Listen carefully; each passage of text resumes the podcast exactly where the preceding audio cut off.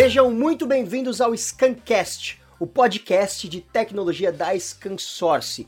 Eu sou Alberto Viçoso. Cada vez mais as empresas e pessoas estão com a cabeça nas nuvens, com o perdão do duplo sentido. Pois, além de qualidade e segurança, quem utiliza as nuvens também economiza dinheiro. Mas será que você está preparado realmente para o mundo multi-cloud? Vem comigo que hoje vamos descobrir como utilizar as nuvens da melhor maneira possível.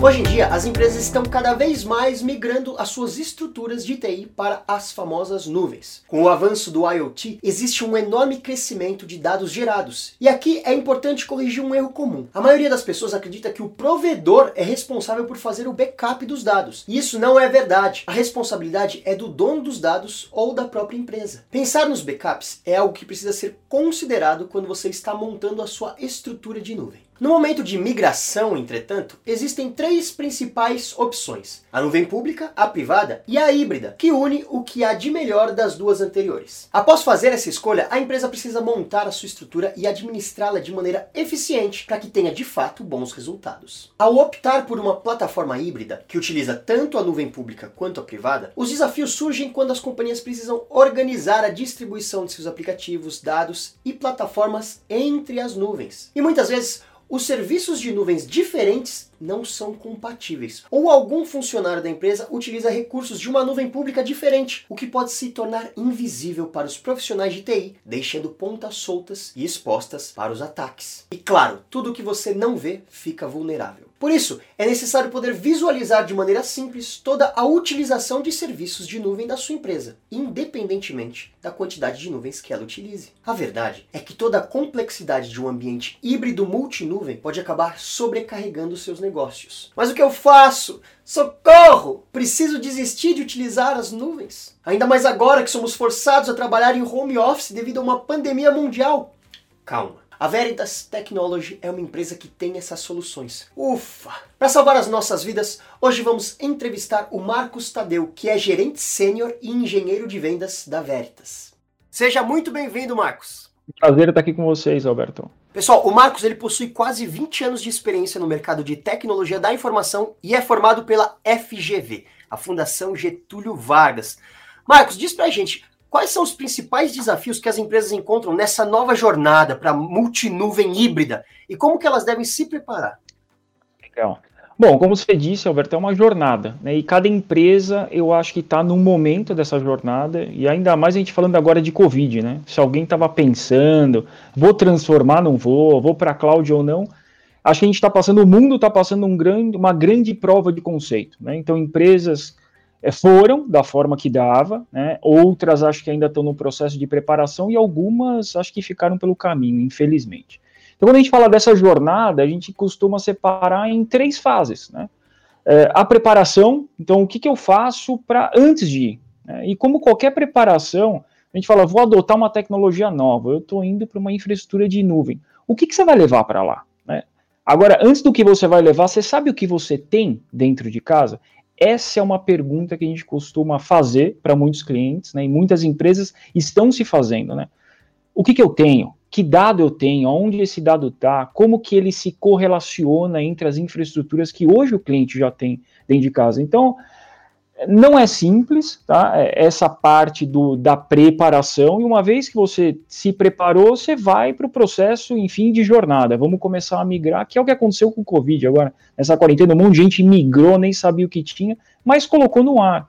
Então, uma vez lá, e aí acho que a gente vai falar um pouquinho, né, do que fazer uma vez que eu estou na cloud, são os riscos que eu posso ter uma vez que eu já estou na cloud. Né? Então, tem workloads, tem sistemas que eles são muito bem-vindos em nuvem, agora outros pode ser que eles não estão tão preparados para isso. Né? Isso pode trazer tanto problemas de indisponibilidade, problemas de performance, problemas de custo, né? que acho que essa era a pergunta que todo mundo fazia lá atrás, eu vou para a nuvem porque é mais barato. Né? Uhum. Então, não é essa pergunta efetivamente que a gente tem que responder, né? e sim o que, que a cloud vai me trazer de benefício? Né? Como que eu vou escalar? Como que eu vou ajudar o meu negócio a prosperar mais ou ele entregar o que ele se propõe a entregar? Então, acho que esse é um ponto que a gente tem que refletir, né, o porquê que eu estou indo para a cloud. Então, só por ir, né? Como muitas empresas, às vezes, lá atrás, transformação digital, ah, eu, para transformar, eu tenho que ir para cloud. Não necessariamente. Perfeito, muito legal você falar isso, porque é, é, isso, muitas vezes as pessoas, até quem trabalha com tecnologia, acha que tem que seguir uma tendência, e aí se joga e não sabe nem como resolver. Você acaba trazendo é. mais dores de cabeça do que soluções no final das contas, não é?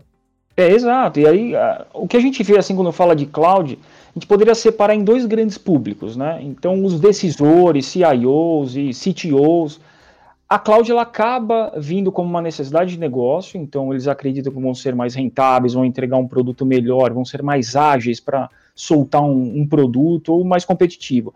Agora, quando você entra para o time de arquitetura que vai ter que entregar isso, ele tem o desafio, porque como que ele convive com o que tinha?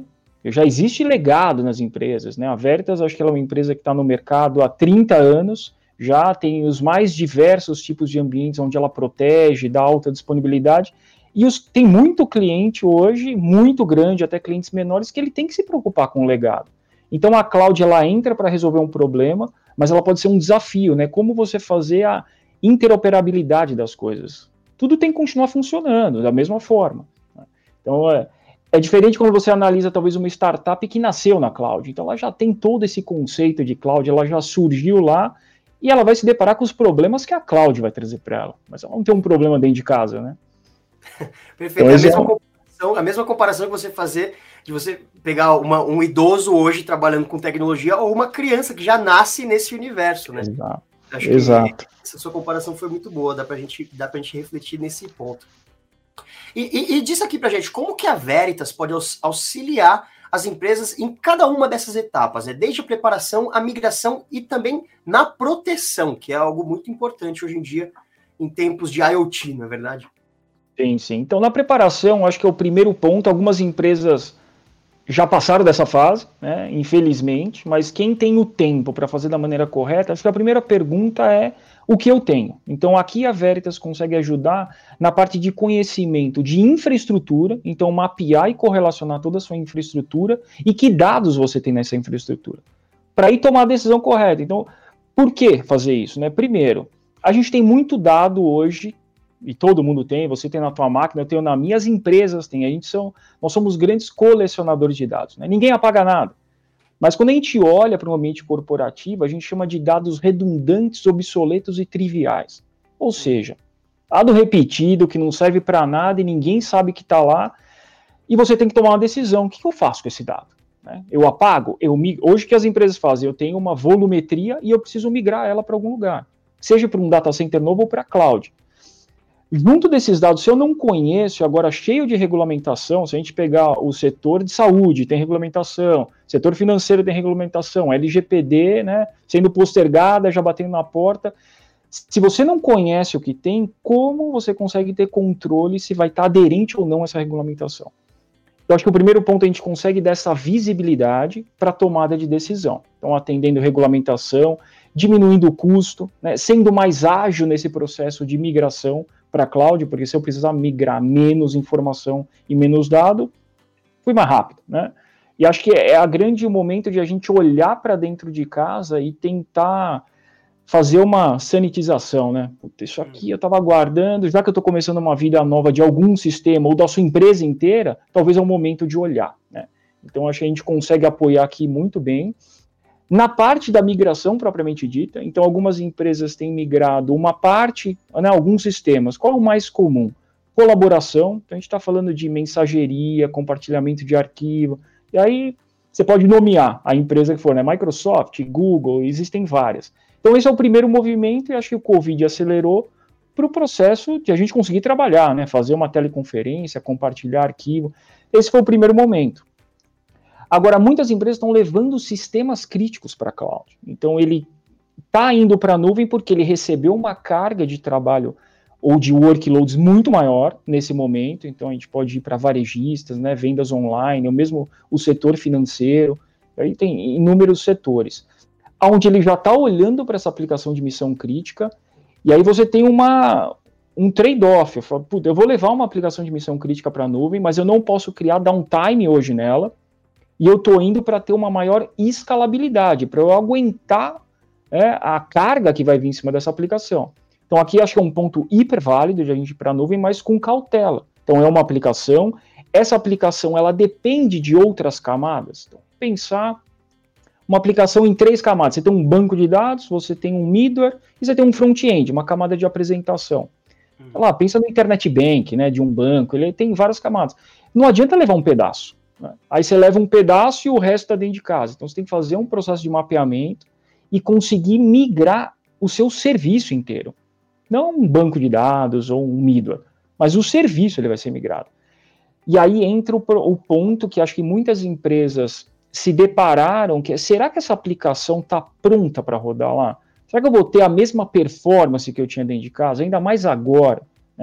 E algumas empresas têm que reescrever a aplicação. Esse é o pior momento, né, talvez, que a gente passou de pandemia, é você ter que pensar em rearquitetura e é, rebuild de aplicações para elas serem nativas em cloud. Então, muitos clientes estão indo as is, não tem como fazer diferente, e acho que a Veritas ajuda muito, tanto no as is, quanto pensar numa rearquitetura, então pensando num ambiente virtual que ele tem dentro de casa hoje, e ele quer levar isso para cloud. Então, eu estou em Hyper-V ou VMware, eu quero subir isso dentro da cloud, para pagar por consumo, né, pagar somente se eu estiver usando. A Veritas ajuda nesse processo. Então eu pego uma máquina e eu subo nela nativamente na nuvem. Então a gente faz muito isso para disaster recovery, empresas que não tinham um plano de continuidade de negócio, é, porque ele não tinha um data center, e, e, um data center parado é custo na veia. Né? Uhum. Quando eu vou para a cloud, eu posso pagar isso por consumo. Então a gente habilita as empresas fazerem disaster recovery, independente da infraestrutura que ela tenha, se é física, virtual, hiperconvergente, a gente faz isso em qualquer cloud mas também esse movimento de migração. Eu quero levar para a nuvem tudo. Então a Veritas ajuda aqui. E acho que o ponto mais conhecido da Veritas seria na proteção, né? fazer backup, recuperação. E a gente só faz backup por um motivo, para poder recuperar esse dado. Né? Então aqui é, entra um ponto muito forte da Veritas de recuperação em escala. Então, independente se você é um cliente ou tem uma infraestrutura pequena ou centenas de milhares de sistemas, petabytes de informação, a Veritas tem use cases tanto no mundo on-premise quanto em cloud para recuperação rápida desse dado. Né? Esse é um ponto muito importante. Muitas empresas é, que foram para a cloud acreditam que essa responsabilidade acabou sendo terceirizada, né? Eu não tenho mais esse problema. Né? É do provedor de cloud agora. Que é o um engano, né? E, e, você falou, você mencionou agora na sua resposta um, um ponto muito interessante, que é, quando a gente faz a, a, transição, né, quando a gente do mundo físico para o mundo cloud, a gente tem que desconstruir essa ideia como se fosse um, uma mudança de casa, que você põe tudo num caminhão e abre tudo em outro lugar. Não é só transferir, é reconstruir, né? É, é transformar, criar do zero para que você tenha a mesma estrutura. É, é muito interessante a gente parece simples, né? Mas às vezes o que parece simples, muitas vezes a gente não pensa não reflete sobre isso. E esse ponto é interessante. Você vai, não vai transportar, você vai recriar. É, você tem, acho que os dois momentos, você recria muita coisa, né? Mas o transporte, que seria. Puta, imagina assim, nós vamos fazer uma viagem para Marte. Uhum. O que, que, eu vou levar para Marte? Né? Eu preciso racionalizar o que eu vou levar, eu preciso cuidar de toda esse, essa jornada, essa viagem que nós vamos fazer. E aí, algumas coisas, sim, a gente vai ter que recriar né, lá dentro. Mas uma boa parte, que acho que é aqui que a Veritas ajuda, é fazer dessa transição o mais simples possível. Agora, qual é o cuidado que a gente tenta colocar com todas as empresas onde a gente tem a oportunidade de chegar e conversar com eles? Essa tua aplicação, esse teu workload, ele está pronto para trabalhar lá? Na cloud? Mas, ou está pronto, né, assim, vai funcionar ou não? Porque funcionar todos vão. Né? A cloud é uma outra infraestrutura. E aí você pode consumi-la de várias formas, como infraestrutura, como plataforma, como serviço, né? E muitos vão usar como infraestrutura. Mas essa infraestrutura vai entregar o que eu preciso, da ótica de disponibilidade. Então, você ter uma ideia, hoje mais de 50% das, das empresas, a gente fez uma, uma grande pesquisa, né, que se chama Verdades na Cloud, e a gente analisou arquitetos e decisores. Mais de 50% das aplicações, elas exigem um downtime mínimo, ou seja, aquilo poderia ficar parado 50 minutos no ano. Isso são quatro noves, né? Quando a gente fala, ah, contrato de SLA 99.99, Tá quase 60 minutos no ano, né? Então, assim, minha aplicação ela não pode ter indisponibilidade. Aí o que falta muito é a gente entender o que a cloud me provê no seu contrato. Né? Quando você assina lá, um ok. Essa disponibilidade é da infraestrutura. Então a infraestrutura não vai parar, isso ela te garante, mas quem garante que a sua aplicação não vai parar? E se ela parar por um erro operacional, por um ataque de ransomware, né, que a gente está vivendo isso agora, nesse momento, então nem se fala, né, por N motivos lógicos, como que você se recupera rápido? Porque o provedor de cloud ele não tem essa responsabilidade. Hum. Se a infra cair, ela vai ser transportada para um outro data center, né? Não está com São Pedro, não está na nuvem, né? Está num data center isso. Então a gente tem que se preocupar com a aplicação. Então acho que voltando um pouquinho, sim dá para levar da forma que estava, mas antes a gente tem que responder: vai me atender aos meus requisitos de negócio? Então a gente já viu muitas empresas irem, se frustrarem, né? Algumas num processo de piloto, né, de ensaio para ir, voltaram atrás, porque adotaram premissas incorretas, ou até mesmo por conta de custo. Né? A gente não pode esquecer. Dentro de casa, aquilo está depreciado, está pago, é um CAPEX. Quando você vai para a nuvem, é boleto todo mês, você está pagando todo mês. Então a gente tenta trazer também um, uma conscientização e até ajudar os clientes com as nossas tecnologias a como racionalizar o uso na cloud para você tirar performance, né, desempenho, disponibilidade e estar tá protegido. Né? Perfeito, perfeito. E você tinha mencionado um outro ponto também que é, é, que é a recuperação dos dados, né?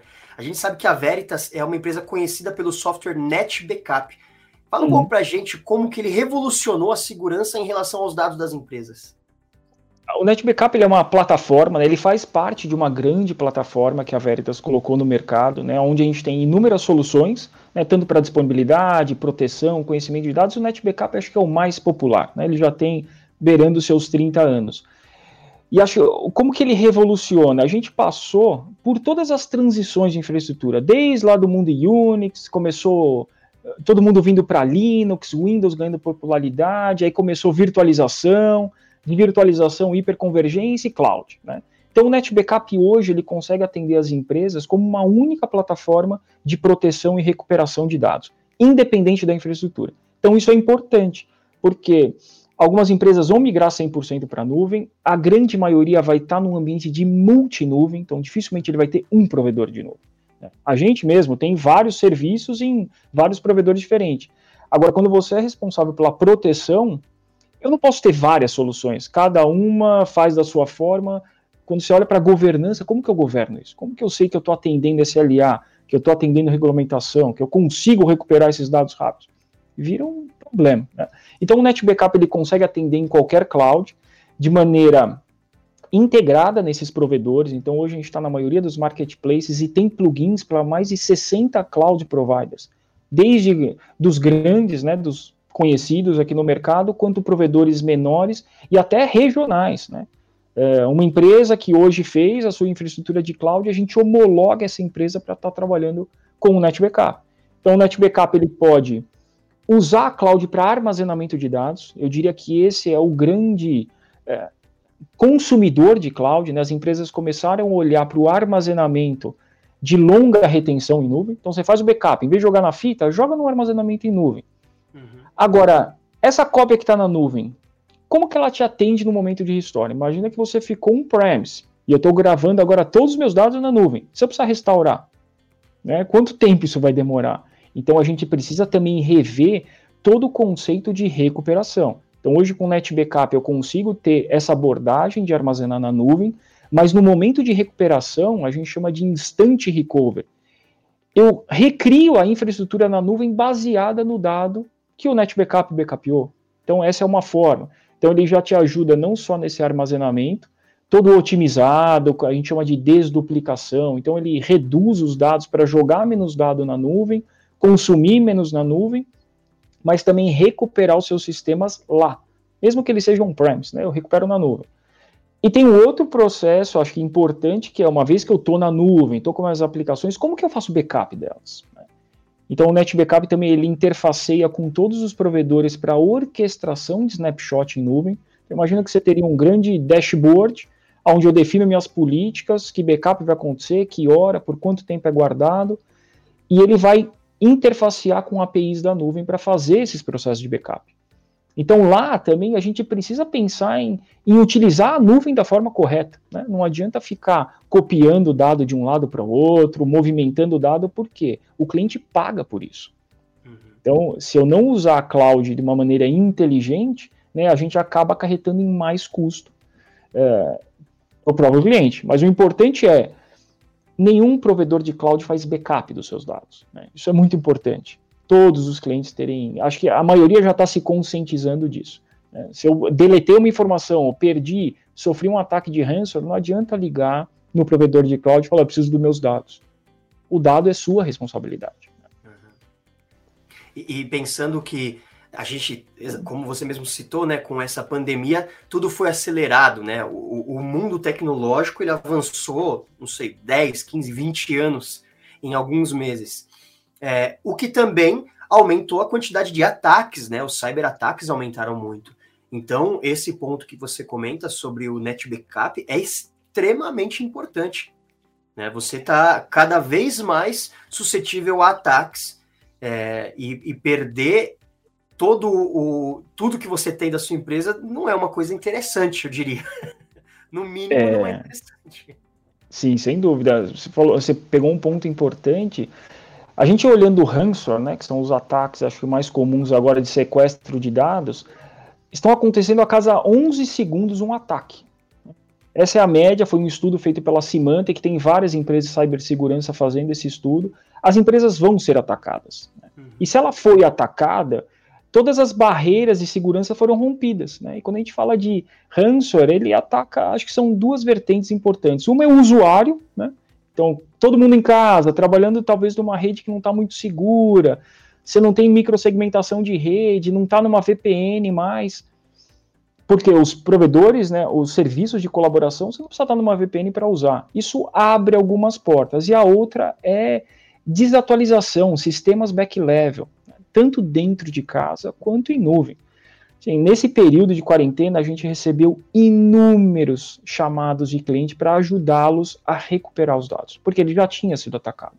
Então, a única forma hoje de você não pagar o resgate, né, se você sofreu um ransomware, é restaurando seus dados. Agora, esse tipo de ataque é extremamente moderno, né, direcionado. Infelizmente, o setor de saúde está sofrendo muito, né, é uma loucura, mas está sofrendo com esse tipo de ataque que é um elo mais fraco, que a gente está lidando com vida e talvez a gente consiga esse dinheiro fácil desse pessoal. Agora, eles miram também o seu sistema de proteção. Então imagina assim, eu fui atacado, mas o meu sistema de backup também foi. E todos os meus dados foram criptografados. O que, que eu faço? Sim. Além de não pagar o resgate, pode ter gente morrendo agora, sim, tua empresa pode fechar. Então é importante a plataforma de backup ela ter alguns controles que inibam com que isso aconteça, com que ela seja atacada também. Então a gente está falando de repositórios imutáveis de dado. Se eu gravei o dado no repositório, nada consegue modificar ele. Então um ransomware não vai conseguir criptografar esse dado. Controles de segurança, IPS, IDS, controle de acesso. Então tem um monte de coisa, né, um monte de aparato de segurança que hoje o NetBackup tem, né, outras soluções da Veritas também tem, que é para a gente proteger o dado que foi armazenado e copiado. Que aquilo ali é o teu seguro, né? Se alguma coisa acontecer, é, é a última milha. É só com ele que eu posso contar, mais nada. Então a gente tem que tomar muito cuidado é, com esse aparato todo de proteção, que ele esteja atualizado, né, que todas as features importantes de segurança estejam em uso, porque pode ser uma falsa ilusão, né, que você está protegido e no final das contas está tão vulnerável quanto o teu sistema de produção. Verdade. Legal, Marcos. E qual a mensagem que você gostaria de deixar para as pessoas que estão nos assistindo agora e querem saber mais sobre essa jornada multinuvem? Bom, convido a todos a conhecerem, se não conhecem ainda a Veritas, né, veritas.com.br, sim, tem em inglês, em português, e conhecerem mais dessa plataforma que a gente chama de Enterprise Data Service Platform. Então, uma plataforma onde eu tenho três grandes pilares: disponibilidade de dados, né, para aplicações de missão crítica, para otimização dos dados em nuvem. Então, isso é um ponto também importante. Depois que você entendeu, migrou, está protegendo, como que eu otimizo na cloud? como que eu baixo o custo, dou performance, dou disponibilidade até entre clouds, entre provedores diferentes de cloud. Então isso é importante. Um provedor pode cair e o teu business não pode parar, né? Então, a gente tem essa camada de disponibilidade, de proteção e de conhecimento de dados, que é o que eu comentei lá no início, para a gente começar a entender a infraestrutura, como que ela se correlaciona, toda a parte de dados, se você tem um dado hoje que ele está embaixo de uma regulamentação, aonde esse dado está, quem acessa, como acessa, como exposto ele pode estar. Tá.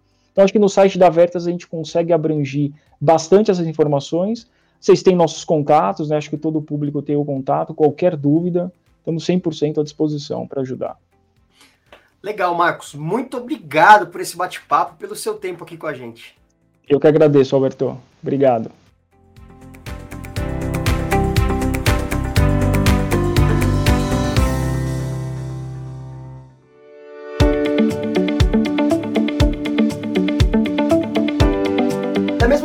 Que de nada serve um carro sem um motorista capacitado, as novas tecnologias de nuvem só trarão ganhos reais para quem souber utilizá-las de maneira correta. A Veritas Technology está aqui para que você possa extrair o que há de melhor da nova tecnologia de computação nas nuvens. E o Scancast, o podcast de tecnologia da ScanSource, termina por aqui. Então acompanhe as nossas redes sociais, Facebook, Twitter, Instagram, LinkedIn e claro, YouTube. E se você tiver alguma dúvida, sugestão, elogio, quer enviar uma informação ou uma ideia, manda pra gente no e-mail scancast@scansource.com que ficaremos muito felizes com a sua mensagem. Fiquem ligados e até a próxima.